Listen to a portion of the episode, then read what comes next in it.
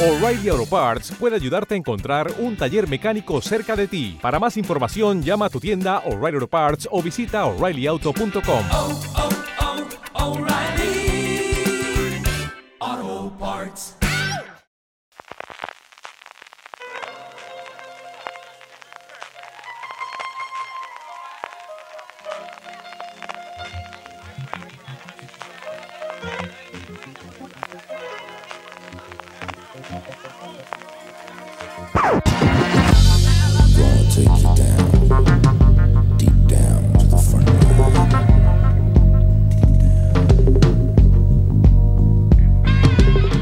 Bienvenidos a Streaming, el programa de fuera de series donde cada semana repasamos y analizamos las novedades y los estrenos más importantes de las diferentes plataformas de streaming, canales de pago y en abierto. En el programa de hoy hablaremos de más novelas que se adaptarán a la televisión, de series confinadas que veremos en nuestras pantallas y de cuántas temporadas de más ha tenido por 13 razones. Además, como cada semana repasaremos las series más vistas por lectores y oyentes de fuera de series a través de nuestros Power Rankings con dos series españolas y dos en el podium y terminaremos con las preguntas que nos envían relacionadas con el mundo de las series de televisión. Yo soy CJ Navas y tengo conmigo a Francis. Ya estamos en junio, Arrabal. ¿Quién no le va a decir a Arrabal? Hemos sobrevivido a marzo, hemos sobrevivido a abril, a mayo y estamos ya en pleno junio. ¿eh? Lo hemos conseguido. Ya, ya veréis que vengo aquí con mi camiseta hawaiana para los que nos siguen en, en YouTube. Eh, muy importante, CJ, sobre las camisetas hawaianas, que siempre me gusta decirlo, que hay mucho hipster por el mundo que se la brocha hasta el final. ¿eh? La camiseta hawaiana, como veis, es de enseñar un poquito de, pelo en pecho y de no plancharla. También muy importante esos dos tips ¿eh? en, en streaming que, que tú sabes que nosotros entretenemos y enseñamos también. Las camisetas hawaianas no se planchan, veréis que está el, el cuello así un poquito arrugadito, pero ni las hawaianas que sepáis que no se planchan. Pues sí, CJ, para celebrar el verano que ya estamos a 1 de junio, ya estamos de, de veraneo, de terraceo, de, de playeo y por traer un poquito de alegría al mundo, ¿eh? porque entre el coronavirus y madre mía, la que he montado en Estados Unidos con lo de George Floyd, qué oscuro, ¿eh? estos tiempos que nos están tocando vivir. Está la cosa tremendamente, tremendamente complicada y además sin punto de, de solución ninguna. Yo he estado oyendo varios podcasts esta, esta misma mañana americanos, incluso el propio de Bill Simmons, y ya no solamente las circunstancias, sino el, el tono de voz. Lo notas desde el principio de, de totalmente sobresaturados y sobrepasados, y ya lo están haciendo los tiempos, más todavía en la situación actual. En fin, vamos a hablar de lo nuestro, vamos a hablar de las series e intentar poner un poquito de luz y de alegría, como lo hicimos el pasado viernes cuando tuvimos nuestro fuera de serie live con el Ministerio del Tiempo. Estuvimos hablando con Javier Olivares, estuvimos hablando con Hugo Silva y estuvimos hablando con Cayetana Guillén Cuervo. Francis, y ya puede acercarse todo el mundo a verlo si no lo hicisteis en directo el pasado eh, viernes a las 8 y cuarto en el canal de YouTube de Espacio Fundación Telefónica. Ya está disponible FDS Live sobre el Ministerio del Tiempo con Javier Olivares, Hugo Silva y Cayetana Guillén Cuervo. Tuvo lugar el viernes pasado, se pudo ver en directo a través de la web de espacio.fundaciontelefónica.com, pero ya lo tenéis disponible para todos aquellos que llegarais tarde, que no lo hayáis visto de momento. Ya lo tenéis disponible en el canal de YouTube de Espacio Fundación Telefónica. También lo podéis encontrar en el canal de YouTube de Fuera de Series. Y ahí disponible ya CJ para ver el live interesantísimo, horita y pico, eh, hablando sobre la serie, hablando sobre la cuarta temporada, sobre todas esas tramas, sobre Pedro Almodóvar, sobre Felipe IV eh, y sobre, bueno, Life on Mars y, y, un montón de cosas que nos contó Javier Olivares, de curiosidades. Cayetana Guillén Cuervo también nos contó cómo, cómo iba a morir su personaje en la primera temporada y uh -huh. afortunadamente no, seguimos teniendo a Irene Larra dentro de la serie, una cuarta temporada que está siendo absolutamente sensacional, que en el último episodio casi que cambió la serie o ha abierto desde luego una gran puerta eh, para el Ministerio del Tiempo y nunca mejor dicho eh, y que supone un casi un antes y un después que lo veremos en el episodio de, de esta semana. Así que tuvo también el, el, momento justo ¿no? el momento preciso de llegar ese, ese live porque va a ser un punto de inflexión muy importante en la serie. Y todo eso y muchísimo más que se cuenta en el live como siempre eso eh, presentado por Alberto Rey junto a Marina Suchi y Álvaro Nieva Iñaki en redes sociales y Miguel Pastor en la producción de todo el programa Sí, señor, interesantísimo lo del iPhone Mars. Yo lo sabía, yo sí que sabía que, que en su momento lo que sabía que Olivares era igual que su hermano Pablo, eh, grandes aficionados a la versión inglesa, la americana. Yo creo que le gusta a mi padre y a mí poco más. Y, tenía un elenco brutal. Lo estaba repasando porque me acordaba de Michael Imperioli me acordaba de Jason O'Mara, pero es que estaba Gretchen Moll también, estaba Jonathan Murphy muy, muy jovencito y estaba Harry Keitel o Keitel, como dicen los americanos, que yo creo que es lo único que ha hecho en series. A mí es una serie que me gustó muchísimo la versión americana. Sé que en esto estoy en la minoría, que todo el mundo defiende la inglesa, incluido Javier Olivares y ese momento en el que él muestra lo que era su idea de adaptarla aquí en España, que sabemos que posteriormente se hizo por otras personas, como esa La chica de ayer, que mató para siempre cualquier serie que se pueda hacer sobre la movida española, porque al final eso es como tendría que llamarse cualquier serie sobre la movida y ya no se podrá utilizar porque ya se utilizó, o igual sí, que hay un montón de series que vuelven a retomar los nombres. Ese momento de Olivares es espectacular, de verdad que tenéis que ver en general todo el programa, pero solamente por esa parte valía la pena. Y hablando de Javier Olivares, eh, Francis, en el mismo live también comentaba cómo estaba en nuevos procesos. Recordemos que Olivares ha fichado por MediaPro y de hecho parte de la complejidad de llevar a cabo esta nueva temporada era que evidentemente MediaPro tenían que entrar en la propia producción porque Olivares trabajaba para ellos y era de televisión española, yo creo con muy buen criterio, no quería hacer la serie sin la participación de, de Javier. Tenía una cosa de ella sobre superhéroes y hemos sentado a indagar un poquito más y sabemos algo más sobre esas adaptaciones de series superhéroes que estarían bajo la batuta de Javier. Sí, Olivares. un par de series que está preparando Javier Olivares sobre superhéroes a falta de una. Bueno, ya sabéis que es uno de los creadores españoles más importantes, con múltiples proyectos. Está quizás en la que sea la, la mayor productora actualmente, como es de Media Pro Studio, donde se engloba Globo Media, con el que firmó hace un par de años ¿no? este, este acuerdo de exclusividad. Estaría preparando una serie basada en la novela Antihéroes de las autoras Iria Parente y Selene Pascual. No obstante, se trata de un proyecto que ya lleva tiempo en fase de desarrollo y del que conocíamos la compra de derechos por parte de la productora, eh, que además fue anunciada ya el- en el mes de marzo del año pasado. No es el único proyecto que tiene entre manos el creador del Ministerio del Tiempo, ya que estaría trabajando en otra serie de superhéroes. Lo contaba en el FDS Live, es alguna de las cosas que podéis escuchar a Olivares contar en el live y nos daba, nos añadía una pista más sobre el enfoque. Decía que quería hacer una serie de superhéroes. Lo que pasa es que como ahora había tantos superhéroes eh, cotidianos, decía que le iban a pillar un poco, pero quería hacerla con otra visión muy el, el Ministerio del Tiempo parecía que, que- que del revés, ¿no? Decía que su intención era irse al año 2070 o 2050 y contar la memoria de un superhéroe desde allí hacia atrás. Eh, decía como que yo fui un superhéroe en la España de 2020, ¿no? Sería un poco el, ese punto de partida que tendría la serie que lo estaría contando en flashback desde el año 2070. Sería que sí, pues le permitiría reinventar la España que va desde 2020 al 2070, esa actualidad de, de superhéroes. Así que nada, este punto de, de partida desde luego tiene curioso el planteamiento de Javier Olivares para la serie. Eso es que le gustó mucho a Years and Years y ha dicho, bueno, no voy a hacer lo mismo nosotros, que podré hacerlo, lo vamos a hacer de otra forma y ya está. En fin, que aquí estaremos para ver lo que haga Javier Olivares, evidentemente. Como también está mucha gente con ganas de ver el único éxito quizás que tiene YouTube Premium antes YouTube Red. No es la única serie que yo defiendo muchísimo Wayne y sabéis que creo que es una grandísima serie que además ahora podréis ver en abierto, pero Cobra Kai, la serie que de alguna forma puso las series de YouTube en cierto movimiento. Dos temporadas le contemplan, una renovación para la tercera temporada que se esperaba hasta que YouTube no sabemos el, el giro que va a tener, que tiene toda la pinta que va a salir de la ficción, igual que Facebook sí que parece que van a redoblar esfuerzos, YouTube parece que sale de la ficción y Google sale de ella. Y esta tercera temporada, que como es lógico, pues si hay un postor y hoy hay unas cuantas gente que quiere series, más aún que tengo un marchamo de han funcionado bien en temporadas anteriores y tiene el nombre detrás de, de Cobra Kai, evidentemente de, de Karate Kid, están buscando un nuevo comprador, Francis. Uno más en las idas y venidas de YouTube con su producción en cuanto a series de televisión se trata. En este caso, eso, para Cobra Kai. La tercera temporada de la serie no se va a estrenar en YouTube Premium como las anteriores. La buena noticia para sus seguidores, que son muchos, los de Cobra Kai, es que no significa que no se vaya a, a ver y que no vaya a haber más entregas. Sony Picture Television, que es el estudio original de Cobra Kai, está buscando una nueva casa para la serie. Parece que estarían muy interesadas en las negociaciones. Tanto Netflix como Hulu comprarían esa tercera temporada y una cuarta, una tercera temporada que está producida y que bueno, que en estos tiempos para el, para el coronavirus, ¿no? En el que eh, la producción y los rodajes se han visto absolutamente paralizados, pues podría ser un caramelo para las plataformas, ya que se podría encontrar con esa tercera temporada.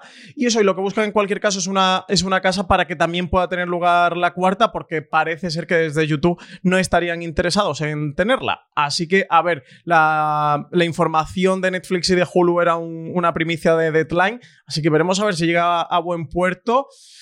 Yo lo veo bastante probable, ¿eh? con la legión de seguidores que, que tiene y si los hábitos de contenido que van a estar en las plataformas. Recordemos que de Netflix confirmaban que el 2020 lo tenían cubierto y que no iban a sufrir ningún problema ni ningún retraso, pero desde luego que al final las fuerzas terminan flaqueando porque todos estos meses de producción se han paralizado. Sí, yo me dices que esto es hace cuatro años, te digo Netflix segurísimo, que era la Netflix que rescataba, no la serie a la que le rescataban las series, como ocurrió con Tu que la semana pasada. A día de hoy, y conforme decías tú, Sony, de lo que hablábamos la semana pasada, yo que creo que esto es una cosa en Apple podría funcionar medianamente bien. Creo que tiene el tono justo, gamberro, pero sin pasarse, sin llegar a ser tanta sangre y con la parte retro y la parte nostálgica que puede funcionar bien en Apple. Lo que no sé si querrán meterse en algo que ya se ha estrenado antes, aunque haya sido de, una forma más o menos reducida en YouTube. Pero yo creo que es un sitio, desde luego, que por dinero no será. Dinero no van a tener problema para hacer ninguna compra. La seguridad que tienen dos temporadas más, yo creo que funcionarle bien. A ver qué ocurre con ello, pero sí que, creo que, desde luego sí hay voluntad y es una serie que tiene todo, todo el marchamo para que tengamos varias temporadas más sobre ella. Por último, en la fase de noticias, antes de que vayamos con las plataformas, las cadenas y los canales, Francis, FX, que da luz verde a ese spin-off de American Horror Story, llamado American Horror Stories, en plural, de Ryan Murphy. Un Ryan Murphy, desde que ha firmado la exclusiva de Netflix, no hace más que hacer series para otros canales. Esto es brutal. no hay nada, ¿eh? Como firmar.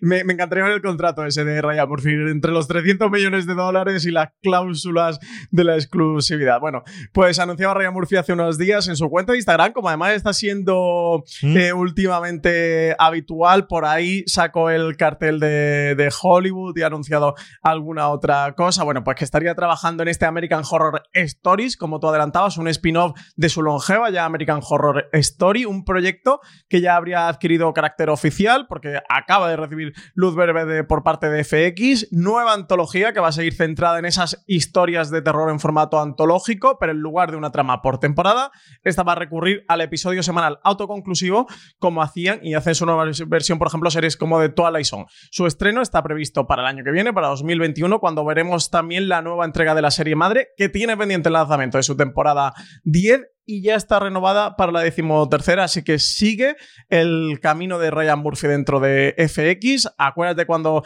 eh, se anunció aquel acuerdo de exclusividad que decíamos cómo echar de menos John Landgraf, el jefazo de FX y FX, al que quizás era su gran creador y su gran nombre para el canal, pues no, no lo va a echar de menos, no podemos estar más equivocados. También van a regresar para 2021, que lo confirmaba FX, tanto Better Things, muy buenas noticias, continúa la serie Pamela Adlon que sufrió a aquel tumultuoso caso con, con Louis C.K., que recordemos que era productor ejecutivo de, de la serie, con su escándalo. Eh, también va a continuar lo que hacemos en las sombras para una tercera temporada, no puede ser de otra manera. Y también han confirmado que continúan otras como Dave y Bendita Paciencia, que renuevan por sus segundas eh, temporadas. Y Colgados en Filadelfia, que ya es la comedia más longeva de la historia de la televisión estadounidense, la que va a ser su temporada número 15 en Antena.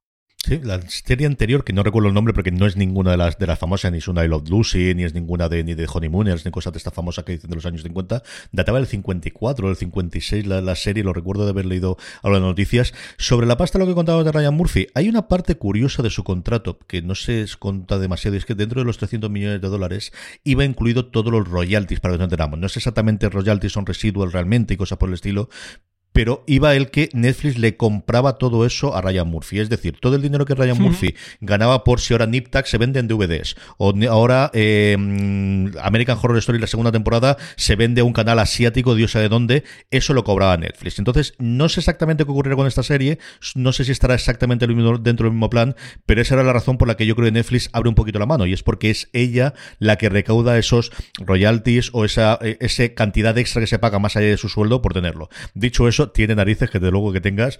Y dice, pero bueno, al final es un tío que te está dando 28 series, que te acaba de estrenar Hollywood. Dentro de tres semanas vas a tener la segunda temporada de Politician. Seis meses Y después, Ratchet, tampoco puedes que le decirle. queda poquito, piticlin, piticlin, que- Ryan Murphy. ¿eh? No puedes decirle al señor que desde luego no lleve cosas. No, no es nivel Berlanti, pero está justo por debajo. Esto cuando decíamos está Juego de Tronos y luego tres o cuatro estaba, pues evidentemente no son las veintitantas que tiene la megacorporación Berlanti y amigos alrededor, pero poquito a poco Mueve la se está caja, Ryan convirtiendo en. ¿eh? mueve la caja. Poco a poco está siendo eso.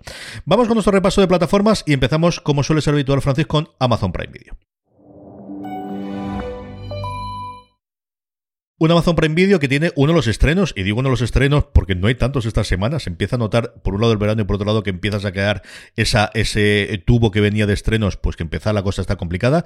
El presidente nos llega el 5 de junio. El presidente contará la historia del escándalo de corrupción FIFA Gate de 2015 con ciudades de América Latina, Estados Unidos, y Europa como telón de fondo. La serie explora a lo largo de ocho episodios el escándalo deportivo que sacudió al mundo a través de la historia de Sergio Jadú el presidente de un pequeño club de fútbol chileno, que surgió de la oscuridad para convertirse en una pieza clave en una conspiración de soborno de 150 millones de dólares a manos del presidente de la Asociación de Fútbol Argentino, Julio Grandona y que todavía colea, que todavía le queda bastante, que en Estados Unidos se siguen haciendo piezas. Hay uno de los antiguos directivos de MediaPro que está por ahí inmerso en las últimas que salió, que evidentemente todo ha, desaparecido, pero recuerdo leer alguna cosa a principios de enero y de febrero. Por lo demás, noticias, bueno, pues seguimos con la escalada armamentística de eh, capturar derechos de novelas o de personajes interesantes y ahora es el turno a a Lisbeth perdóname, Salander, a la protagonista, sí, coprotagonista la primera novela, pero a partir de ahí realmente la protagonista de todas las novelas, que fue una revolución brutal, empezando por los hombres que no amaban a las mujeres o que odiaban a las mujeres, según la traducción. Varias, eh, posteriormente, varias adaptaciones cinematográficas, una original nórdica y luego otra con presupuesto eh, hace no demasiado tiempo, ¿no? Eran unos 10 años más o menos cuando salieron más o menos las novelas. Y evidentemente, pues Amazon, que tiene los números de las novelas que sigue vendiendo, que quiere hacer una serie alrededor del personaje.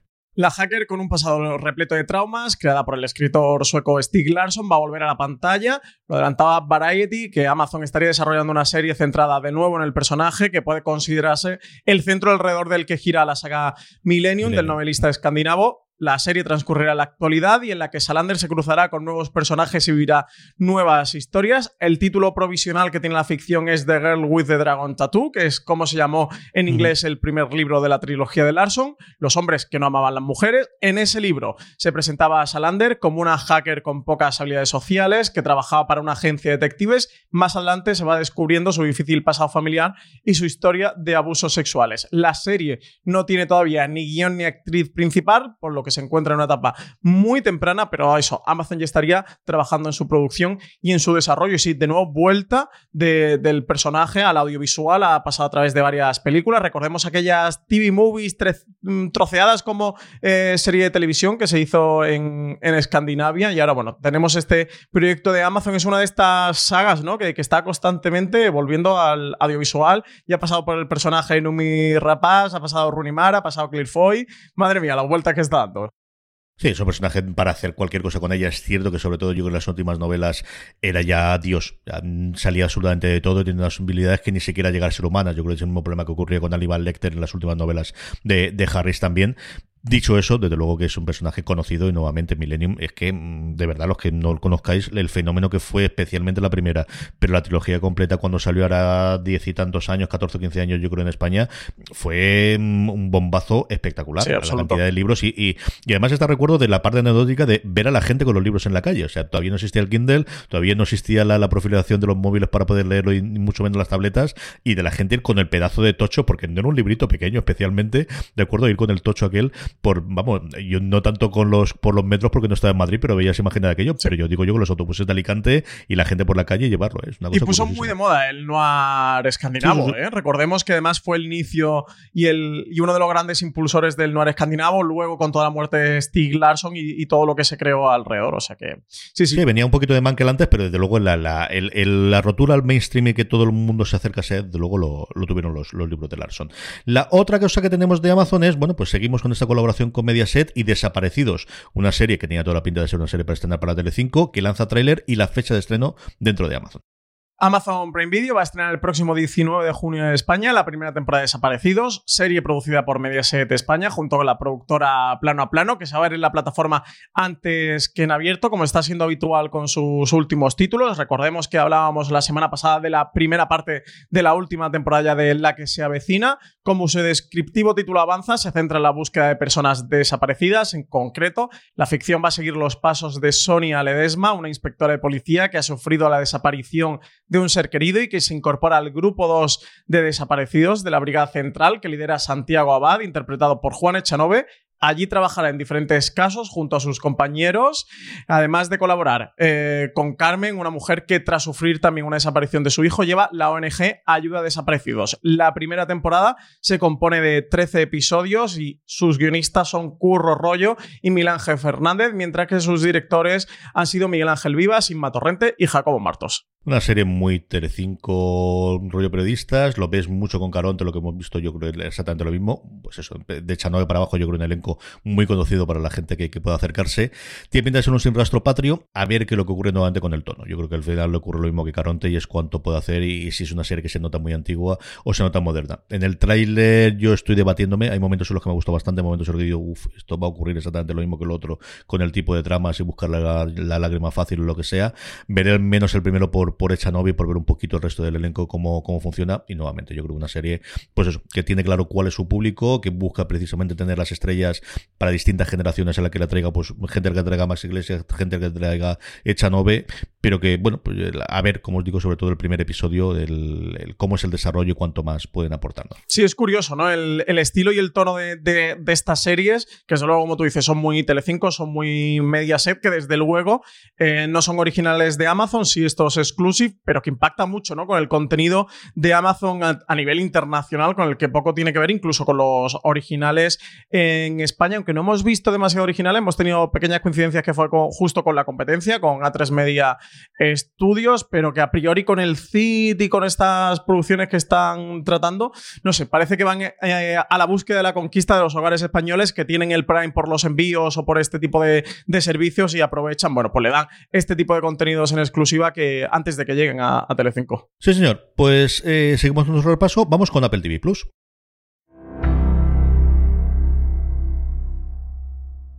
Un Apple TV Plus que la semana pasada estrenaba Central Park, la primera incursión que ha hecho eh, la compañía de la manzana en la animación para adultos, porque ya tenía varias de las series, además de imagen real para, para críos y para adolescentes, tenía ya alguna serie de animación, pero esta es la primera serie para adultos.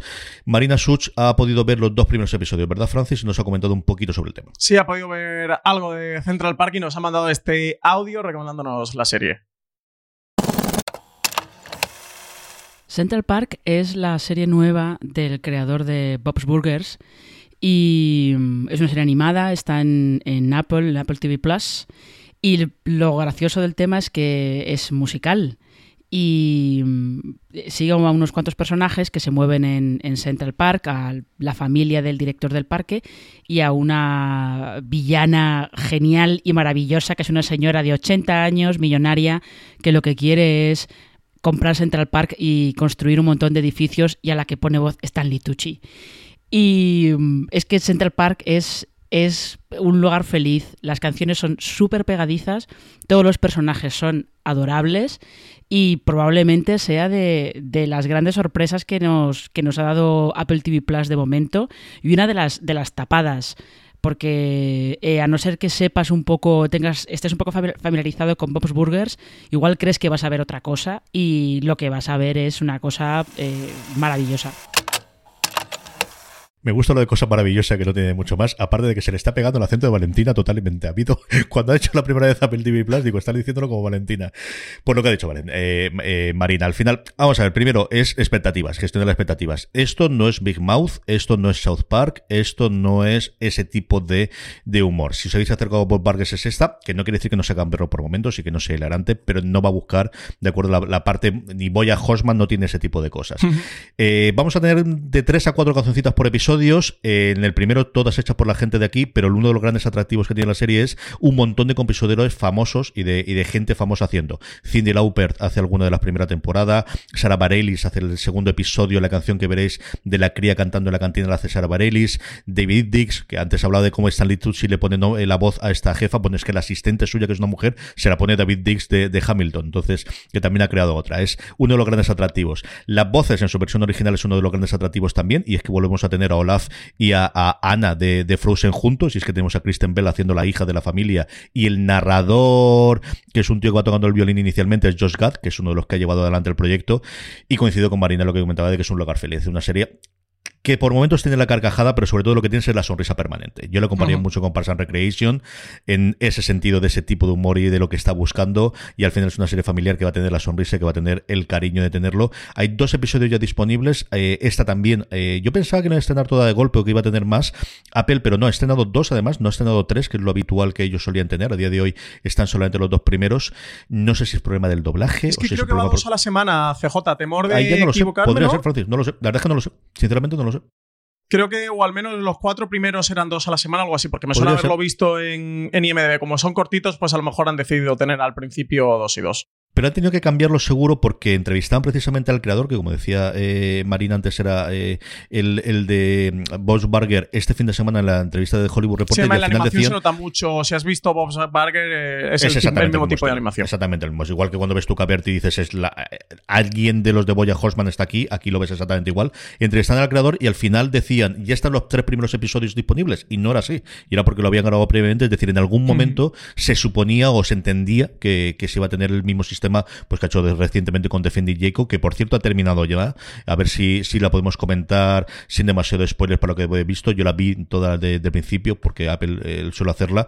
No sé qué tal ha funcionado. Yo creo que en España se ha hablado menos de ella de lo que se ha Sí, hablado muy en. Estados Unidos. Mm. Mi hermano, por ejemplo, sí que la está viendo, que le ha gustado muchísimo. Y bueno, pues escribirnos si os aparece, a ver qué os ha parecido, que podemos comentar. A mí me parece que es una serie muy, muy, muy, muy decente como mínimo. Creo que lo que pasa es que Mythic pues es tan buena que me resisto a decir que sea mejor que ella en parte de drama, pero si estáis buscando un drama para ocupar ahora las cosas y con este punto de thriller y no sé qué y con grandes interpretaciones, desde luego que Defendi Jeco, que además ahora ya la tenéis completa, que no tenéis que esperar para los que sois más aficionados al atracón, yo creo que puede ser una cosa buena para el fin de semana. Eh, vamos con la 3 Player Premium, families.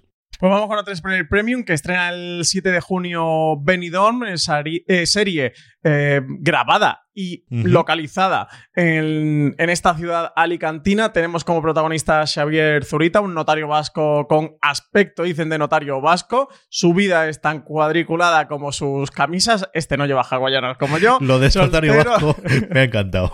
Si ese es el tono de la serie, luego acaba, acaba, acaba y luego hablo Notas de prensa.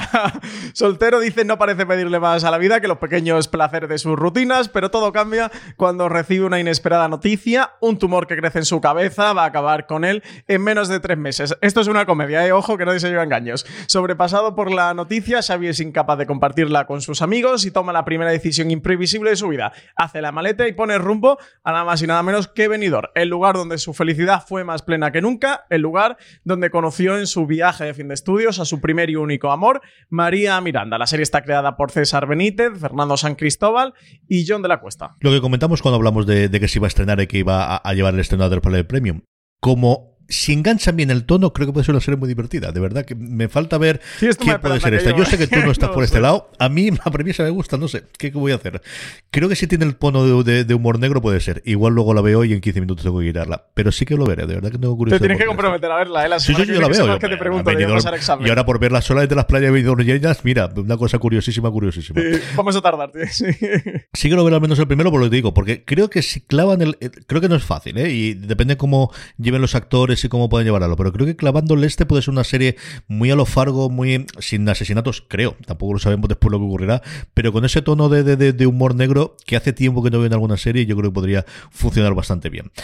Filming, tenemos estreno. Eh, este 2 de junio nos llega El Nido, Francis. Estrena Filming en exclusiva en España eh, mañana martes 2 de junio esta serie británica, cinco episodios de 60 minutos que plantean una espinosa reflexión alrededor del controvertido tema de la legislación sobre la gestación subrogada, los llamados vientres de alquiler. La serie viene de ser un éxito en el Reino Unido, vista por más de 8 millones de espectadores de media.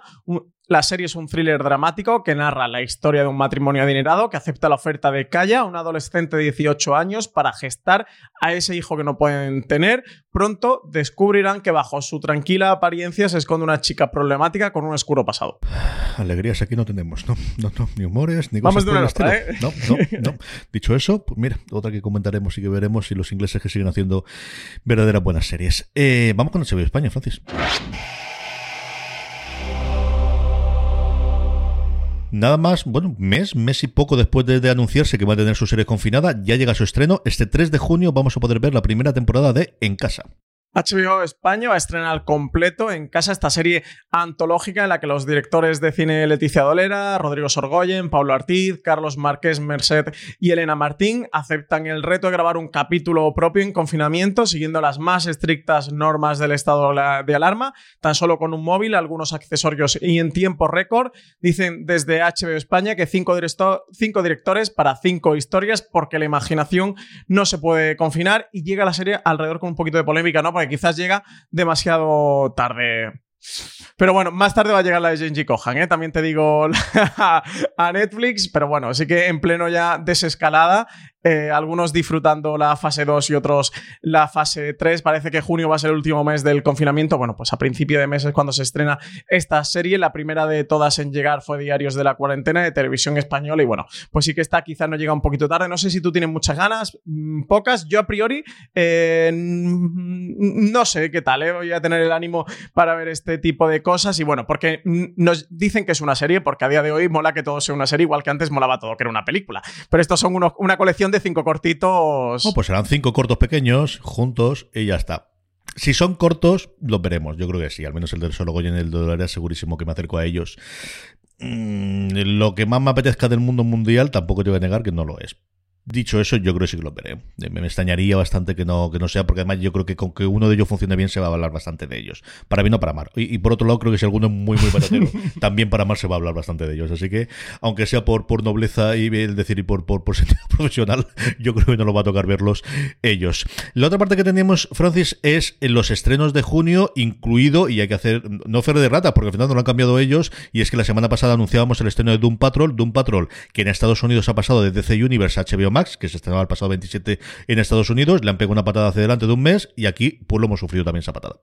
Pues sí, eh, se retrasa al 25 de junio el estreno de la segunda temporada, así que los que escuchasteis el streaming de la semana pasada, que sepáis que ha sufrido este cambio, si la estabais esperando y no la visteis por HB España, es por este motivo, han decidido retrasar su estreno. Luego, en cuanto a estrenos del mes de junio, que, que HBO España anunciaba a finales de la semana pasada, este 5 de junio llega a los originales con temporada completa y también NTSF 2.SD 2.SUV fácil de recordar y de memorizar toda esta cantidad de siglas. dicen una descacharrante parodia de las series procedimentales y de acción con el sello de Adult Swim que llega a la plataforma. Así que todos los fans del género aquí, Marichu, Marichu, esta apúntatela, ¿eh? porque estás seguro que te va a gustar. 6 de junio también tenemos el estreno de Trackers. 8 de junio, nueva serie, Podría Destruirte. Esta serie protagonizada por Michaela Coel, una serie, dicen que eh, interpretada honesta y provocativamente que explora la cuestión del consentimiento sexual en la vida contemporánea y cómo en el nuevo panorama de citas y relaciones hacemos distinción entre liberación y explotación. Donica Mars, el 22 de junio llega Perry Mason, este remake del, del personaje en 1931 en Los Ángeles. Eh, también tenemos Las Luminarias, nueva serie también. Eh, tenemos como gran protagonista a Eva Green. La historia comienza en 1865. Su protagonista viaja a Nueva Zelanda para forjarse una nueva vida. El último día de su viaje, un primer encuentro romántico. Eh, dicen que le va a llenar de grandes expectativas sobre lo que le espera, pero la intrigante adivina Lydia Wells, el personaje que interpreta a Eva Green, tiene otras ideas para Ana y pone una trampa para asegurarse de que la cita planificada entre los jóvenes amantes nunca tenga lugar. También 25 de junio, CJ, tercera temporada y última de Legión, ¿eh? que llega a HBO España. Sí, señor. También llega la primera temporada de Three Basi Debras eh, y Toon Patrol, la segunda de un Patrol, el 29 de junio, El asesino sin rostro, un true crime sobre un, sobre un asesino que aterrorizó a California en los años 70 y los 80, el asesino del Golden State, responsable de 50 violaciones con allanamiento de morada y 12 asesinatos, nada más y nada menos. Decía Francis, el gran estreno de luego es Perry Mason y, esa recuperación de dos series que en su momento en España tuvieron, eh, bueno, se estrenaron de aquella forma o que fueron para plataformas, como el caso de, de Legión que se estrenó en Fox. Si no lo pudiste ver en un momento Fox, lo podéis encontrar ahora en HBO España y tener todas las temporadas previas. Y el caso de la cuarta temporada de Verónica Mars, eh, a ver si se recuperan también las anteriores, que acuérdate que se estrenó tarde, no estaban las anteriores y todo este tipo de cosas. Pues mira, también es buena noticia que pueda llegar ahí. Yo creo una serie que les quedó, una temporada que les quedó bastante, bastante interesante, sobre todo con un montón de cameos y la vuelta de Kristen Bell, pues eso, al personaje que ella confiesa que lo interpretará siempre que quiera el creador, siempre que le diga que la llamen, si puede cuadrarlo con la agenda la hará, porque al final, bueno, pues fue la que, la que le llevó de alguna forma al estrellato, es realmente la que, la que le sacó mucho antes de Frozen, mucho antes de sus intervenciones en películas o en otro tipo de series. Vamos con Movistar Plus, un montón de cosas esta semana, vamos con Movistar Plus, Francis. Lo primero que tenemos es la despedida de Mira lo que has hecho. Tres temporadas le contemplarán cuando se estrene su última temporada el 18 de junio. El 18 de junio regresa ya para despedirse con su tercera y última temporada, esta ficción creada por Berto Romero. Javier Ruiz Caldera repite como director.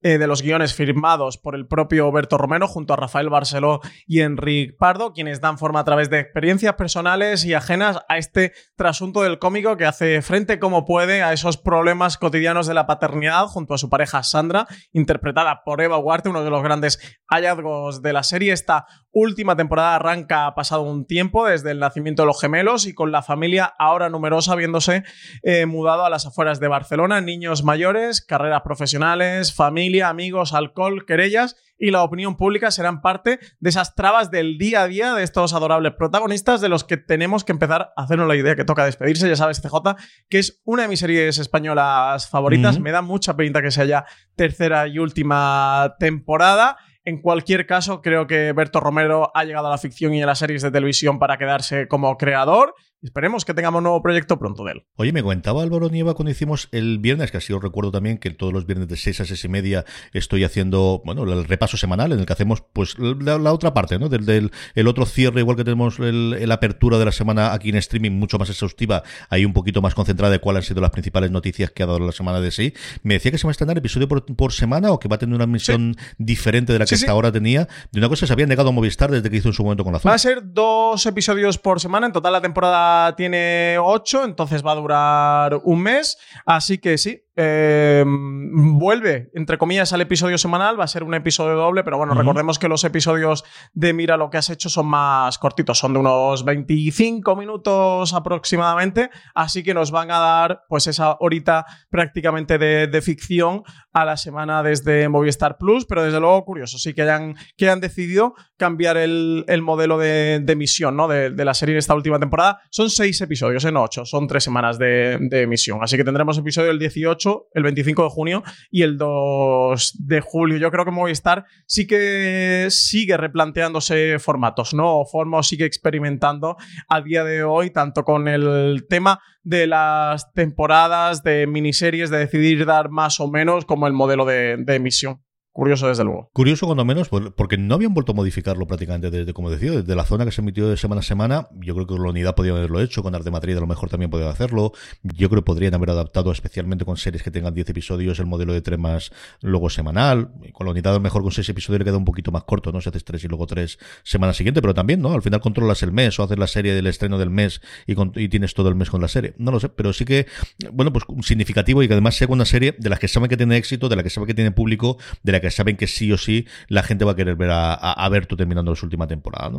Una serie de la que se está hablando bastante en Inglaterra y se va a empezar a hablar también bastante en Estados Unidos porque se estrena esta semana allí es Quiz, la serie detrás del escándalo, detrás de la edición británica de ¿Quién quiere ser millonario?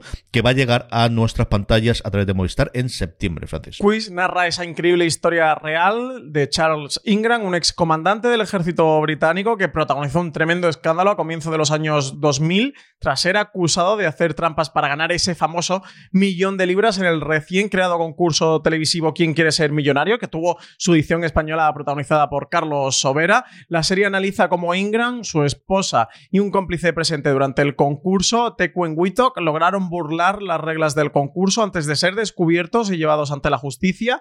Quiz es la adaptación de la obra de teatro escrita por James Graham, quien firma también como guionista y productor ejecutivo de esta miniserie, que está dirigida por Stephen Frears, el director de Un escándalo muy inglés, o en La voz más alta también ha estado últimamente, o la película de, de Queen, dirige sus tres episodios que están protagonizados por Michael Sheen, que hace de presentador del, del concurso, iba a decir el Carlos Sobera español, pero no. Casi en el aparato entre Frears y, y, y Shin, desde luego es una serie para verla, como digo, se está desde luego lo que poquito querido yo de críticas eh, inglesas y yo creo que empezarán a llegar las americanas, hablan muy, muy bien de ellas. En las fechas pasadas tenía que haberse eh, tenido lugar Iberseries, el festival de series en Granada, también lo comentaba con Álvaro porque precisamente iba a ser en su ciudad donde ocurría. Evidentemente la parte presencial se ha tenido que suspender, pero no así la reconversión virtual, incluido una charla tremendamente interesante con varios de los grandes directivos de, las compañías españolas, incluido Movistar Plus, donde nos contaban un poquito precisamente lo que estamos hablando, de, ese modelo que intentan tener para los próximos años. Sí, estaba. Eh, alguno de los participantes fue Alex Martínez Roch, director general de contenidos de Movistar Plus, en ese encuentro digital que tú comentabas, organizado por Iberseries. Y aquí lo más interesante que comentó Alex Martínez Roch, bueno, pues era esa apuesta por el modelo británico que desde luego intuíamos y alguna vez también había comentado Domingo Corral, el director de la ficción original de Movistar Plus, ese modelo británico más apostando por las miniseries de calidad, de pocos episodios, en torno a seis, en torno eh, a ocho algunas por accidente como fue Arde Madrid, porque sé que iba a continuar, iba a tener alguna una segunda temporada, también otras como La Zona, que también estaba prevista para que tuviera dos, tres temporadas, pero después de su mala recepción decidieron quedarse solamente en una y darles un nuevo proyecto a los hermanos Sánchez Cabezudo. También comentaba ese modelo de apuesta por las TV movies, decía que es un modelo por el que, por el que van a apostar las plataformas y que, se va a instaurar de una manera más contundente en la televisión y por el que ellos también van a apostar. Recordemos que su primera producción en, en cine, más allá de las colaboraciones que ha tenido Movistar Plus, que tiene muchas colaboraciones, pero su primera gran apuesta pues fue la película de Mientras dure la guerra, basada en los hechos eh, reales de Miguel de Unamuno. Eh, y también, bueno, pues eh, sobre todo en cuanto al modelo de, televisión británica, él se afianzaba mucho de que tenían la costumbre, o en general se ha tenido la costumbre, de, alargar las historias a 12 capítulos porque se, se fijaban en ese modelo de la televisión en abierto, que era un modelo pues que a ellos le quedaba muy lejano porque su modelo era el de televisión de pago y el de plataformas de vídeo bajo demanda y que la idea era ajustar eh, la cantidad de episodios a lo que diera de sí la historia y que si eran seis serían seis, si eran ocho serían ocho, que no tenían problema ninguno. Que buen ejemplo pues de ello eran sus últimas, sus últimas renovaciones, por ejemplo con Hierro que tuvo una primera temporada uh -huh. de ocho y su segunda iba a ser de seis, por ejemplo, ¿no? Es cierto, nos olvidamos mucho de Hierro, pero es al final la que se le está quedando como, como posibilidad, más allá de la unidad ahora hacerlo. Carra Rejarle, el Carra de, de, Miguel de un, un papel que yo siempre he creído que, que, que, tenía que hacer Sacristán. Igual está un poquito mayor para hacerlo Sacristán ya, pero siempre he pensado que al final de una uno puede hacerlo de Sacristán y Eduardo Fernández de Millán Astray y al final lo que parecía ser una parte del convenio con Alejandro Benavar de te pagamos la película que querías hacer y ahora te vienes y nos hace una serie para nosotros que sé que tú tienes muchísimas ganas de ver que Sí, El Tesoro con, del Cisne Negro, cómic de Guillermo Corral, guionista y Paco Roca, dibujante. Yo lo tengo, de hecho, lo tengo, está por aquí, a lo mejor se hasta se ve. es un cómic que me gusta muchísimo. Tengo mucho interés por ver cómo lo, lo trasladan a serie de, de, televisión porque yo creo que lo van a adaptar bastante. El, el cómic y la historia se centra mucho en la eh, actualidad es el, el, descubrimiento por una empresa americana de un navío eh, que ocultan que sea español para apropiarse del tesoro, un navío que está frente a las costas del Cabo de Trafalgar aproximadamente, uh -huh. y a partir de ahí dentro del Ministerio de Cultura, en el que ese momento el ministro era Muñoz Molina, pues deciden emprender una investigación y acciones legales para recuperar y para rescatar ese navío que sospechan que realmente es español, aunque esa identidad le esté ocultando la empresa que lo ha descubierto. ¿no? Entonces Guillermo Corral en ese momento acaba de entrar en el Ministerio de, de, Cultura y bueno, cuenta en primera persona cómo fue todo el desarrollo hasta finalmente ganó, ganó el gobierno español ¿no? y consiguió eh, rescatar el tesoro. Yo recuerdo toda esa movida en su momento con el, con el Odyssey. Aquí está la versión evidentemente ficcionada, pero al final basada en realmente, como decía Francis, la, la experiencia eh, real de alguien que entra ahí dentro. De un tío tremendamente curioso, su biografía es bastante, bastante interesante, que luego es escritor y que ha hecho, y que hace guion, y que ha trabajado como embajador, y ha trabajado un montón de cosas. Y es curiosísimo ver el, esa evolución de, verdad, un hecho que, que sí, que, que, cumplió bastantes portadas de periódicos en papel entonces que se vendían mucho más, y de telediarios, cuando yo todavía veía telediarios, y estuvimos un mesecito fácilmente jugueteando para arriba y para abajo, concurría con el el galeote con lo que podría eh, contemplar. Abrimos sección de Good Fight. Primero las malas noticias. Ya sabíamos que de Ron Lindo querría marcharse de la serie después de esta temporada, con todos los problemas que tendría ahora eh, de, bueno, de los movimientos y de que esta temporada truncada de siete episodios. Pero a ella se suma ahora Kush Jumbo. Así que, Francis, parece que tenemos algo parecido a lo que ocurrió entre la segunda, tercera temporada, en el que lo que se planteaba con la primera temporada se nos modificó bastante. Entró nueva gente, salió gente. ¿Quién se acuerda ahora de esa malla original que era, bueno, pues prácticamente el personaje principal y ha ¿Cómo la echo de desaparecido ¿Cómo la segunda temporada? Y que sí, que tenemos renovaciones. Bueno, es que al final, por las temporadas largas o las series largas ocurren estas cosas. Y Kush Jumbo, que está empezando a hacer sobre, eh, cosas interesantes de nuevo en su Inglaterra natal, la hemos tenido recientemente en el incendio, hablando de, de Filmin, cuando decíamos antes, y de miniserie de cuatro episodios, que deja la, la- que deja la serie. Pues sí, siguen los abandonos. ¿eh?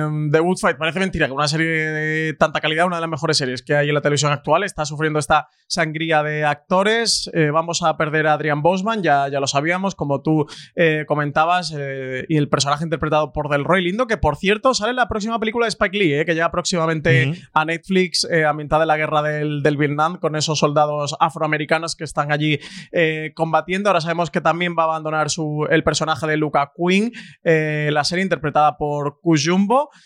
No va a ser una de las protagonistas de la serie de CBS All Access a partir de la quinta temporada, lo adelantaba TV Line. Queda en el aire eh, si se va a despedir de su personaje a lo largo de la quinta temporada, si le van a poner cierre y de qué manera. Pase igual también con Delroy Lindo y su personaje de, Adrian Boseman, porque bueno, es el, uno de los principales del- del- de, ese despacho, que es el protagonista de, de Good Fight. Luca Quinn es también una de las abogadas con más peso dentro de las tramas, así que nada, quedan abierta la, puerta que reaparezcan ambos personajes para poner broche final a sus tramas, pero tampoco eh, se sabe a ciencia cierta. Comentaba Kujumbo que echará mucho de menos a todos, pero que estaba muy emocionado de explorar nuevos caminos, que debido a la pandemia que les obligó a cerrar la temporada antes de tiempo, no pudieron concluir la historia de Luca Quinn por completo, que era lo que tenían eh, previsto. Así que esperaba que si su agenda se lo permitía, pudiera regresar la próxima temporada para hacerlo. Y eso, la misma situación que, que del Rolindo tenían previsto.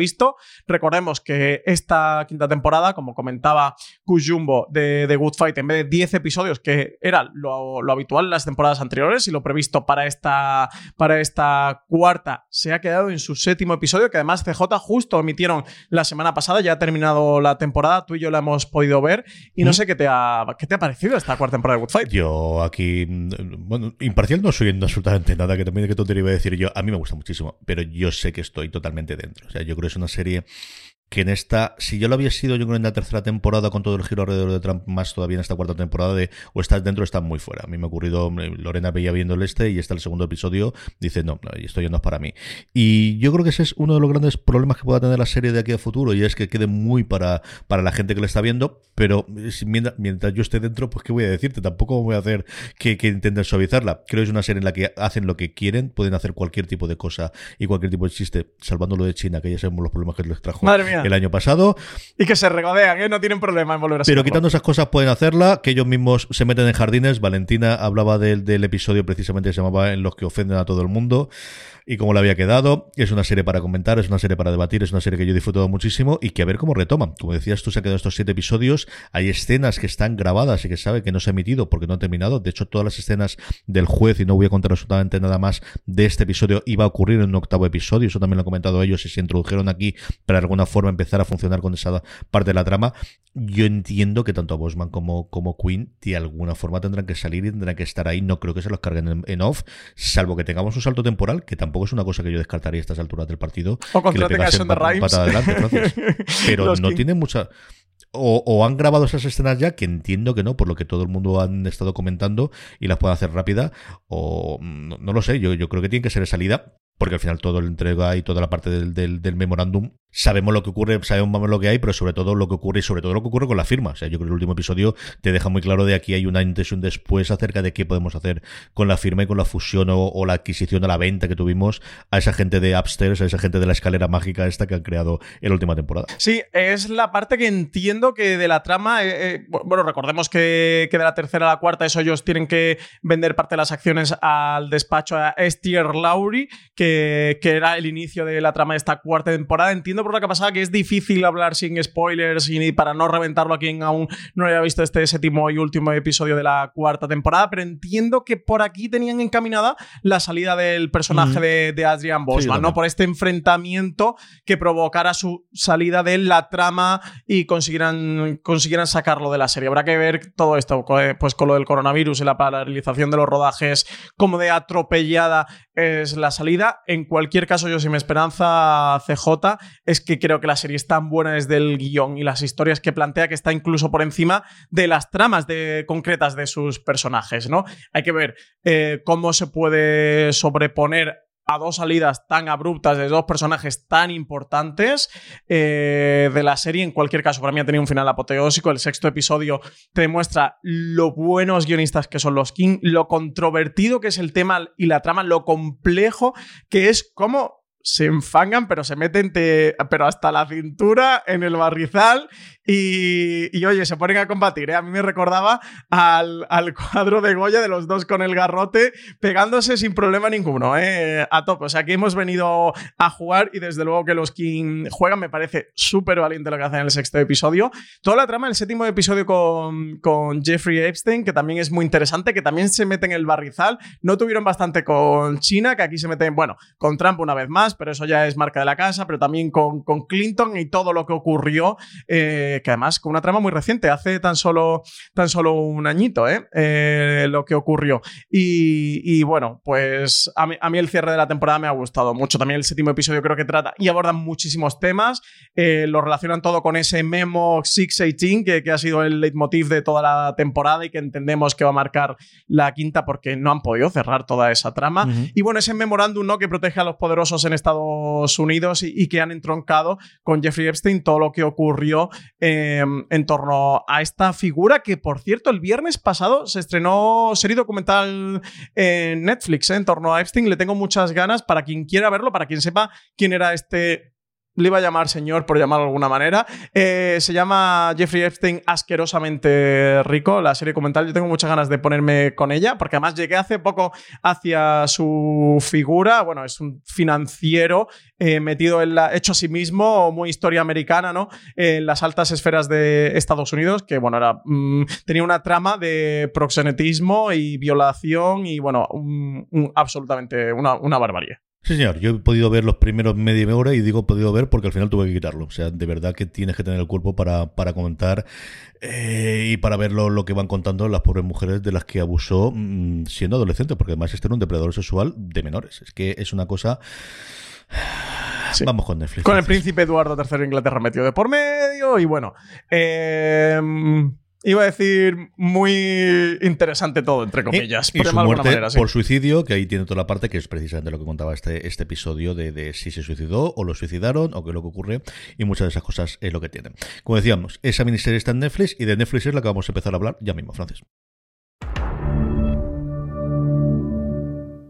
Pues de una cosa a otra, el 5 de junio llega la cuarta temporada, 4 ha durado por 13 razones, Francis. Pues de esta no mucho más que contar, ¿eh? Prefiero casi no contar nada de, de por 13 razones. Aquí ya, quien, quien está o quien queda, mejor dicho, Que tiene que haber mucha más gente de la que nosotros pensamos. Es decir, no sé Netflix- decirte, la ¿eh? Netflix de hace 5 años te daba 4 temporadas. La Netflix de a día de hoy, si te está dando una cuarta temporada, es que realmente hay gente clave. ¿eh? Eh, Entre la crítica, para criticarla. Pero mm, de fuera tiene que haber gente clave. La veremos a ver con estos top 10, si nos lo creemos o no nos queremos creer de Netflix eh, el fin de semana, cuando se estrene por 13 razones donde se ubica. Yo creo que se cayó mucha gente la segunda y la segunda la tercera. Y las ya no solo las críticas de, de la crítica o de la prensa especializada, sino de los públicos y en redes sociales eran bastante malas, ¿eh? y de estirarlo. Si le veo poca necesidad en casa a la cuarta temporada por 13 razones, no te quiero ni contar. También te digo, no fui público de ella ni en la primera temporada. ¿eh?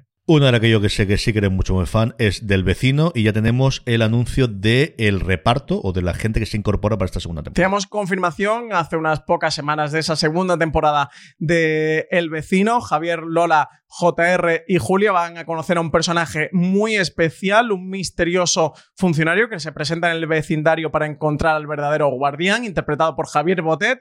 Y no voy a decir absolutamente nada de este personaje porque los que hemos leído el cómic o los que escucharon el review, que era hablamos sobre la serie en, en nuestra cadena de podcast de Fuera de Series, desde luego van a intuir o van a saber este personaje quién es. Para mí el personaje más esperado hecho en el review, eh, que hablamos un poquito, especulábamos un poquito sobre la segunda temporada. Precisamente lo que le pedía el vecino era este personaje y nos dan CJ que está interpretado por Javier Botet. Así que mi corazón no puede estar más lleno Qué de alegría. Por Qué si- grande, Javier. por si fuera poco con este personaje que nos van a traer, esencial para, para el cómic y para mí, para esta segunda temporada, interpretada por Javier Botet. También vamos a tener a Gracia Olayo, magnífica Gracia Olayo. Eh, para quien haya visto eh, la llamada, la podrán conocer de ahí, en el que va a interpretar a la alcaldesa de Madrid que se postula como candidata a los Juegos Olímpicos. Ahí lo dejamos y que va a hacer todo lo posible por ganarlos. También va a utilizar eh, a un famoso actor para fingir que es Titán. Ese famoso actor va a ser Fran Perea.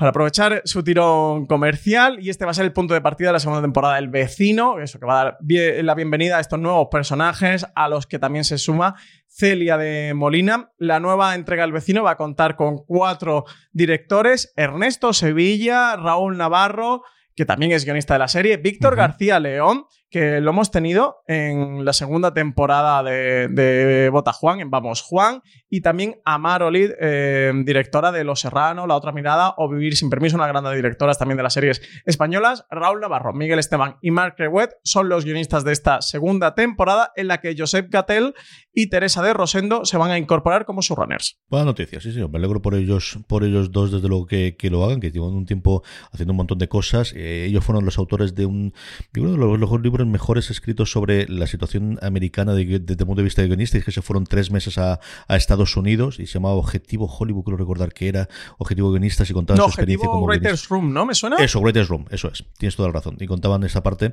Eh, y Frank Perea, que es el tío se está reinventando. O sea, yo de verdad que le admiro un montón el cómo está teniendo esta segunda vuelta a la, a la interpretación. El- mira, me- me- me- es que me cae muy bien. Sí, Siempre está en la serie de Costa que estrenará ahora Nada. próximamente y lo vamos a tener también por aquí. Y renovación absoluta en, en la serie del vecino. ¿eh? Han renovado eh, de tanto el plantel de directores como sala de guionistas, showrunners. Tiene una renovación absoluta para esta segunda eh, temporada que creo que va a estar muy centrada en el primer número del cómic, que es muy divertido, que es muy sitcom, eh, que creo que le va a ir muy bien el tono. ¿eh? Y eso, la incorporación del personaje Javier Botet, si lo saben hacer bien y adaptar bien, de verdad, está atento y preparado. Y para los que no hayáis visto El Vecino, creo que la segunda temporada va a merecer muchísimo la pena. Dos cositas rápidas antes de que vayamos con las recomendaciones. La primera es Sky, que no nos está dando últimamente demasiadas razones para, para introducirla dentro del repaso semanal en streaming. Ahora sí, y es que ocupa, o mejor dicho, rellena uno de esos huecos de catálogo que había en España. Nadie tenía perdidos hasta que Sky la ha puesto íntegra otra vez a disposición de sus abonados. Y justo hoy, ¿eh? 1 de junio, eh, ha llegado completa el catálogo de Sky. CJ, se vienen maratones de perdidos este veranito, ¿eh? no te digo más. Tinto de verano y, y perdidos. A ver qué tal le funciona. Yo creo que es una de esas series que siempre tenemos de la gente debería verla, o igual no, o a ver qué, No, qué no, lo sí, ocurre si la igual sí, gente no la me ve. digas que no, ¿eh? Tú sí, tú sí, yo ya sé que tú la vas a ver. Pero no sé si es una, una serie de volvemos a verla eh, o me, me quiero acercar con ella, no, no lo sé. No lo sé, Gana tengo- mucho, tengo yo mis que gana mucho en el revisionado. Cuando se hizo el aniversario de su estreno este septiembre del año pasado, que hicimos algún programa en Fora de Series sobre el legado de perdidos y tal, me estuve revisionando los highlights, así los episodios más importantes y principio y finales de temporada, ese piloto doble y demás. De- bueno, sabes que, yo soy muy público cautivo. Eso se tiene que mantener. Es decir, igual que La Constante sigue siendo uno de los mejores episodios que jamás han hecho. Es decir, yo sé que esos hay, pero eso, La Constante no tiene la carga emocional que tiene si no has visto previamente las temporadas anteriores. Eso también es, es una cosa que yo creo es, es complicada si ves o, o solamente como, como, mm, como espectador nuevo, me refiero. Es decir, yo creo que si yo ahora vuelvo otra vez a, a verlas, sí, y algunos de los episodios de la primera temporada, yo creo que la primera temporada es que sigue siendo soberbia. O sea, todos los episodios iniciales de presentación de los personajes el episodio de Locke en el que descubres lo que ocurre es que es una cosa brutal. Sigue siendo. ¡ah! Qué maravilla era cuando era una gran serie, de verdad que sí. Cadena de pago, lo último que nos queda es estreno en XN Now, Outsiders. Nos llega el 1 de junio, Francis. Estrena esta serie se Now sobre la lucha por el poder y el control ambientada en las escarpadas y misteriosas colinas de los Apalaches en Estados Unidos. Outsiders va a contar la historia del clan Farrell, una familia que ha habitado en estas tierras desde tiempos inmemoriales, viviendo fuera de la sociedad y por encima de la ley en su granja de la montaña, protegerán su mundo y defenderán su forma de vida utilizando cualquier medio necesario. Pues ya está, ahí lo tenéis, clarísimamente. De todo lo anterior, ¿qué recomendamos, Francis?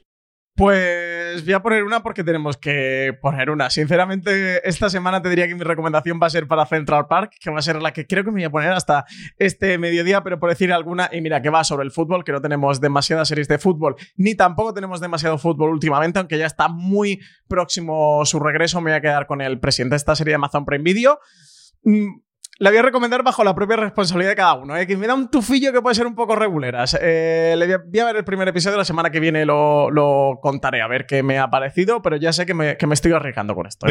Es la que me voy a quedar yo, por lo que decía todo lo anterior y porque al final hay que hacer un poquito de patria chica. Y mira, pues vamos a ver al menos el primero, a ver qué tono tiene. Como os digo, yo creo que puede funcionar. Igual luego es un desastre. Bueno, pues ya lo comentaremos y lo diremos. Vamos con los Power Rankings, Francis. Vamos con las series más vistas por nuestra audiencia durante la semana pasada. Unos Power Rankings que, como siempre os digo, hacemos a partir de una pequeña encuesta que colgamos en foradeseries.com todas las semanas, pero que como siempre también os digo, la forma más sencilla de que no se os pase, de que no se os olvide y que votéis a vuestras series favoritas para que estén en lo más alto de nuestra pequeña encuesta es que os unáis a nuestro grupo de Telegram, telegram.me barra fuera de series, donde más de 1.300 personas hablan diariamente sobre series de televisión y cuando colgamos esta pequeña encuesta os avisamos, os dejamos ahí, nada, para que en cuestión de 10-15 segunditos nos pongáis las tres series de la semana pasada que más os han gustado, así es como hacemos este Power Rankings, unos Power Rankings que en- entramos o que inauguramos con una entrada nueva, los 100, que va a despedir dentro de nada su emisión, ocupa el puesto número 10 del Power Rankings. No, no, no, no, no. El día de para Battlestar Ay, Galactica, perdóname, se me ha ido, estaba moviendo aquí. Está Battlestar Galáctica, que cae dos puestos con respecto a la semana pasada. Amazon Prime Video se me ha colado, así que ya he dicho el 9. Francis, perdóname. Battlestar Galactica, que entró en el catálogo de Amazon Prime Video hace unas semanitas, que se ha metido el Power Ranking, de verdad. Me sigue sorprendiendo, pero es que entró la semana pasada nueva y no se ha caído. Una sorpresa. La novena posición, CJ, para los 100, que ha entrado en Netflix la penúltima temporada, última temporada que se estrena en un par de semanitas en Sci-Fi España. ¿eh? Así que para todos los fans de los 100, que sepáis que queda muy, muy, muy poquito para suya, eh, creo que es séptima y última temporada. En el 8, y en este sí que no me equivoco, Ricky Morty, la serie que sabéis que se puede meter ahora, se puede ver con esa emisión simultánea de su nueva temporada, tanto en TNT como en HBO España. Yo la llevo al día muy flojita esta cuarta temporada de Ricky Morty. ¿eh? Mm, con episodios salvables, porque ya sabéis que, que los episodios, bueno, van siguiendo más o menos una trama eh, regular, pero tienen muy el caso de, la semana, en el caso de, de- esta serie de Ricky Morty. Y de verdad, bastante decepcionante. Nos queda el último episodio de la temporada, de esta cuarta, nos queda ya el, el décimo que podremos ver a lo largo de, esta semana. La semana que viene la comentaré un poquito más Ricky Morty, pero de verdad un poquito de decepcionado. Me gustó quizás más la primera parte de la cuarta que la segunda, bastante, bastante. Ujú.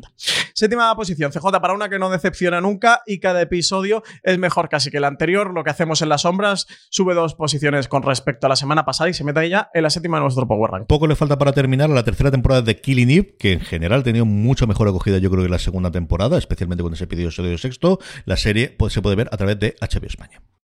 Y quinta para The Good Fight, que, que se despide de, de su emisión en, en la quinta posición de nuestro Power Ranking ahí en mitad de la tabla. Tres puestos, sube Homeland, sí, ya sé que ha terminado, pero la serie se está enganchando, la gente está viéndola, la gente está aprovechando estos fines de semana que le quedan ya cada vez más calurosos para verla. Tres puestos sube Homeland, que se pudo ver su última temporada en Fox. Y tercera posición para el Ministerio del Tiempo. Repite podio en la misma posición que la semana pasada. Temporada, la cuarta temporada, me está pareciendo de las mejores. ¿eh? La estoy disfrutando mucho. Unas ganazas enormes de ver el episodio de esta semana, eso porque va a suponer un antes y un después. Los que veáis el Ministerio del Tiempo y no estéis con esta última temporada, engancharos rápido, porque la serie creo que va a cambiar bastante, que no la revienten. También te digo, creo que el seguidor del Ministerio del Tiempo la lleva al día. Eh, la mejor entrada, la entrada más, más grande que hemos tenido en toda la semana, la unidad, la serie Movistar Plus de la que hemos hablado mucho la última semana, porque se está hablando mucho, porque ha sido el estreno más fuerte que ha tenido Movistar Plus, porque tuvimos a su director y a una de sus intérpretes, por no decir la intérprete fundamental, a Natalie Poza en el pasado directo. La unidad va directa al puesto número 2, la serie de Movistar Plus. Y en la primera posición no hay quien destrone a Michael Jordan. ¿eh? Después de conquistar la NBA, está conquistando la televisión. Primera posición para el último baile. Recordemos, producción original de ESPN que Netflix tiene internacionalmente, donde se puede ver aquí en España, donde ya ha terminado, donde ya está cerrada. Ha dado muchísimo que hablar. Creo que le ha creado bastante mala imagen a Michael Jordan, a pesar de estar detrás de la producción. Ve- Veo mucha gente diciendo que se ha dado cuenta lo mala persona que es. Pero eso es porque Jordan. no ha seguido a Michael Jordan en su puñetera puñetera vida. O sea, Sí, yo ahí te digo la mayor. eh, que- Michael Jordan Que aquí no queda. que era. Yo creo justo lo contrario. Yo creo que tenía la parte de, de capullo. Lo que digo, yo creo que depende de si lo habías seguido o no o lo habías conocido. Y hay cosas, y hemos grabado un review que tendremos dentro de, de poco disponible entre Juan Galonce, Marina Suchi y yo, y yo creo que la gente de baloncesto sí que se sabía. Desde luego la parte de Jonas, segurísimo. La parte del padre también se conocía. La parte de, de Steve, que por ejemplo, yo creo que era menos conocida. La parte de Pippen también era bastante menos conocida. Pero era esta.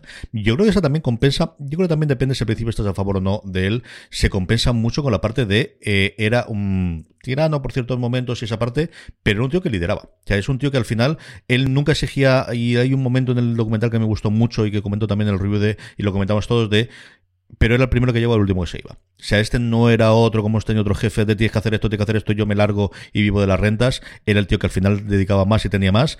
Dicho eso, pues era un pequeño capullo, como muchos otros hay en, en otras partes, especialmente del deporte, y más en esa época del baloncesto. Yo creo que hay muchas cosas que vemos en el documental y que vemos que hace él, que a día de hoy, con la proliferación del- de las redes sociales y sobre todo desde de lo políticamente correcto, yo creo que sería totalmente imposible cosas que vemos en el documental que se hiciesen en el documental.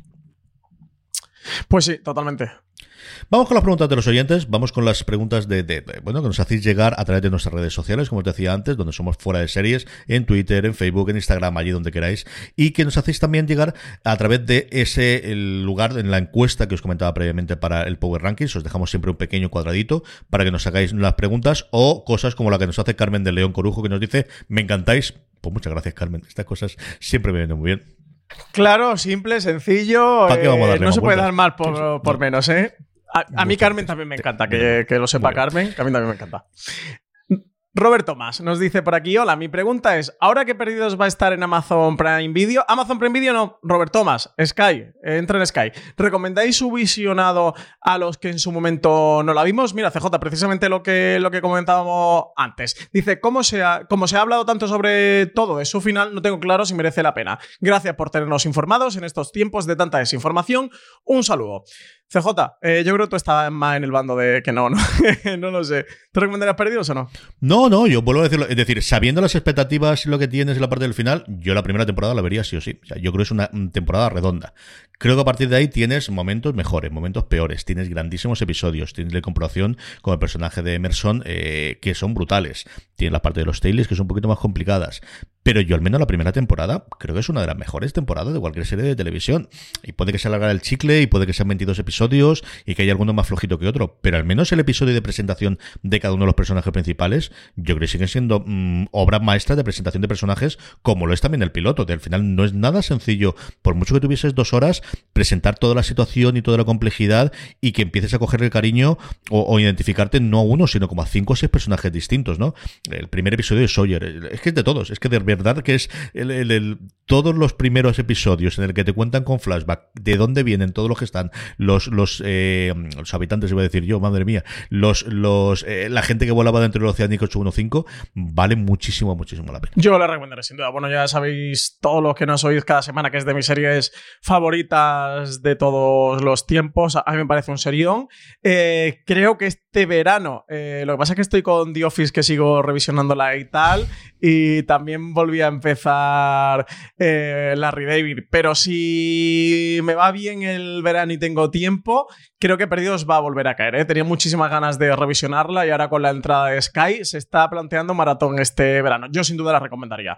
Eh, a mí es que el final me gusta. Es verdad que es una serie que se dejó muchas tramas por cerrar, pero porque tenía muchos misterios. También os digo hay cosas que creo que mm, importan más en la vida, ¿sabes? De, es que no me contaste qué pasó con esto. Bueno, chicos, tampoco es un drama. Eh, y a mí el final me gusta. A mí el último episodio me parece un final coherente y muy bonito con la serie y con los personajes. Creo que hay gente que lo pilló más o menos, o gente que esperaba un final diferente de otro estilo. A mí el final me resulta coherente con la serie y con los personajes. Y a mí es que el final me gustó, me gustó mucho sin intentar ser demasiado fanboy de la serie. Eh, yo lo recomendaría. Yo sin duda recomendaría que no la haya visto perdido, la, la recomendaría que, que la viera. Y además es de esas series de la serifilia, ¿no? CJ, que, que siempre salen, que, que siempre vuelven Sí, y que nunca has final tenido la tienes comentarios y conversación. los personajes les reconoces con el nombre y recuerdas momentos y recuerdas hasta la constante es de los pocos episodios que yo creo que en general se conoce el nombre del episodio pues como Ozymandias puede ser o como The Shoot que es en el caso de Mameno cosas similares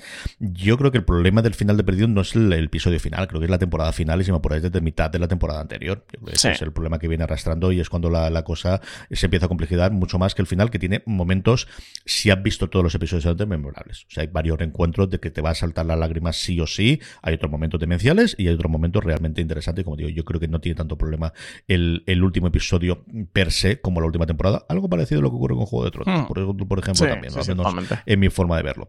Más cositas Francis. Gonzalo Salamanca nos dice, buenas majos, eh, esto más que una pregunta es una súplica, ¿por qué nos comprometéis a que una vez hechas las recomendaciones semanales, a la semana siguiente, siempre al iniciar la sección, eh, comentéis las de la semana anterior? ¿Os soléis olvidar o como mucho hacéis algún breve comentario? Mil gracias por vuestro trabajo. Pues CJ, en mala semana ha llegado este comentario que yo tengo el presidente y tú tienes Benidorm. Pero mira, me parece... Pero esta es de las buenas, porque no la hemos visto. O sea, el problema que ocurre con las buenas recomendaciones para hablar la semana siguiente es, si estoy recomendando algo que ya hemos visto con screeners, no voy a hablar de nuevo la semana siguiente con el que hay. Lo intentaremos hacer, Gonzalo. Dejémoslo en esa parte de, venga, vamos apuntándonos al menos las recomendaciones que fueron las semanas pasadas y, y le intentamos comentar. A mí tampoco me parece mal que hablemos, sobre todo cuando tengamos este tipo de recomendaciones de lo que sabe. Pero claro, si estoy recomendando una que ya he visto, no voy a decirte la semana siguiente sí, y tal y como ya sabía, porque había visto Sí, es previamente que los la, estrenos. la mayoría de veces la hemos Mm. visto, recomendamos lo que hemos visto.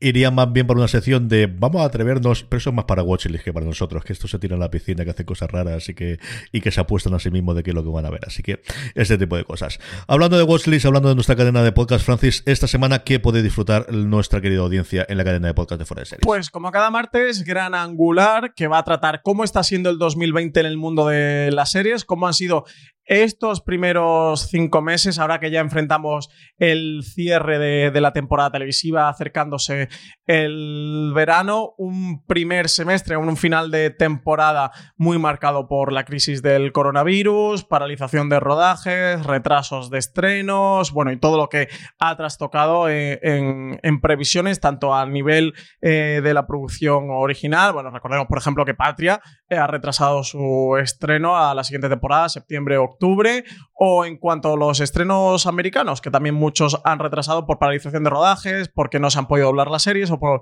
eh, diferentes motivos. Así que un gran angular muy interesante en el que vamos a repasar todo lo que ha ocurrido. Miércoles, como cada miércoles, un top, este bastante divertido, mejores cabeceras de series de televisión y el jueves CJ, lo adelantabas tú antes, review del último baile, una de las últimas sensaciones de las series del televisión. En cuanto a la web, tenemos como principio de cada mes esos temas que publicamos en cada apertura del mes siguiente. Por un lado, el calendario de series, donde podéis ver y repasar todos los estrenos y regresos que va a haber este mes de junio de 2020 que ya conocemos. También el qué series ver en junio de 2020. Si queréis apuntaros un buen número de recomendaciones, si queréis saber todas esas series más relevantes o más importantes que se van a estrenar este mes, las podéis encontrar ahí. Desde The Great a Perry Mason, que lo comentábamos antes, o The Head, que, es esa producción de Media Pro Studio para Hulu Japón y HBO Asia que se va a poder ver en nuestro país a través de Orange. Y también tenemos las críticas del mes, esas cinco mejores series de mayo de 2020, según la redacción de Fora de Series, donde recomendamos Miss América, La Unidad, Homeland y tantas otras. Entráis en el artículo y podéis descubrirlas. También voy a recomendar, CJ, una serie de artículos, una nueva serie de artículos que está haciendo Alberto Rey, que se titula Lo que le gusta a Robascenas. las miniseries de artículos, Alberto, es una cosa espectacular, ¿eh? Parece británico, ¿Qué ¿eh? inglés es para estas cosas? Alberto Rey recién salido de la BBC, parece. pues sí, tenemos esta nueva serie de artículos.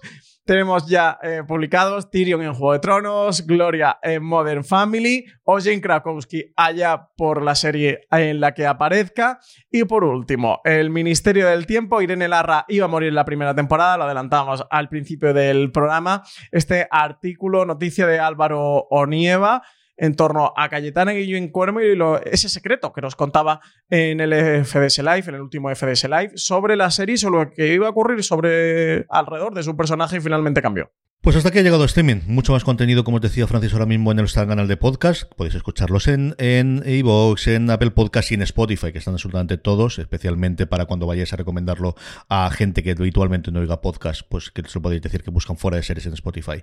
Y ahí estamos. Y también en YouTube estamos colgando alguno de ellos, incluido los streaming todos los lunes, este para que si nos queréis ver las caras y especialmente la camisa hawaiana de Francis, espérate que voy a sacar el primer plano aquí. Ahí, ahí. Esto es Imp- otra cosa importante distinta. lo del Ahí. último botón, ¿eh? Hipster, veo, hasta arriba veo. no, ¿eh? Ya, ya, ya te acabo, po- acabo un poquito de acabo pelo pecho, Vamos, tampoco mucho, Estoy ¿eh? haciendo pan, zoom y pan y sacando aquí en medio, así que no te preocupes. Todo esto para que lo tengáis, lo tenéis también en el YouTube de Fuera de Series. Que volvemos la semana que viene, que volvemos como todos los lunes, que tenemos muchas más cosas. Don Francisco Arrabal, un abrazo muy fuerte. Pues nada, hasta, hasta la semana que viene.